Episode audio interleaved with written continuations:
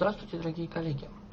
Сегодня я хотел бы с вами поговорить о таком сложном вопросе, как развивать российские разработки, как развивать технологии в России. Почему?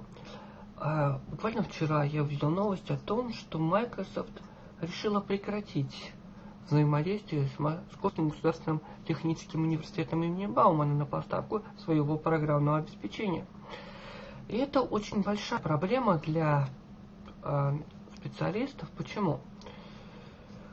Потому что в ВУЗе использовались, во многих вузах Российской Федерации используются офисные программы Microsoft Office 365, Microsoft Teams используется как, органи... Э, как формат для организации вебинаров и занятий.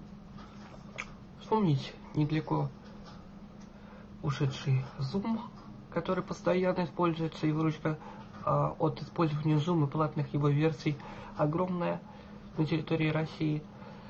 Почему нужно развивать? Потому что если уже наступают такие времена, что без российских разработок невозможно.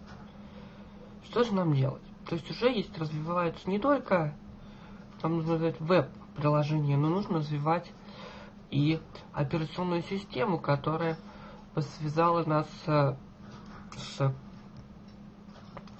будущим, с технологиями, которые помогут нам развиваться в информационных технологиях и развиваться на наше программное обеспечение и многое-многое другое. И это идет э, очень быстро, этот процесс, потому что уже наступают эти самые отказы, которые нужно чем-то заменять, искать какую альтернативу. альтернативу. И очень важно понимать, что даже есть в учебных заведениях Moodle, но нужно использовать и российские разработки, например, такие как e-learning class от компании Deeper Method или просто e-class, как его сейчас называют. Можно использовать видеомост, тоже российская разработка для организации видеоконференций, или украинскую разработку Профиконф, которую мы рассматривали на нашем канале. Все это идет к тому, что в России нужно развивать свои собственные программные обеспечения, технологии, сервисы Web 2.0 и просто программные ресурсы, для установки на собственную операционную систему. В будущем будет именно так. У каждого государства будет своя операционная система.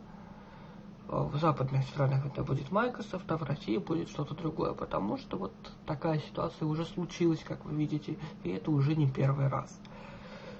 В будущем будет только так. Спасибо большое всем за внимание. С вами был автор канала Nissan сервиса совета инструкции, который поделился с вами мнением о будущем цифровых технологий в России. Всем спасибо, удачи. До встречи в следующих выпусках.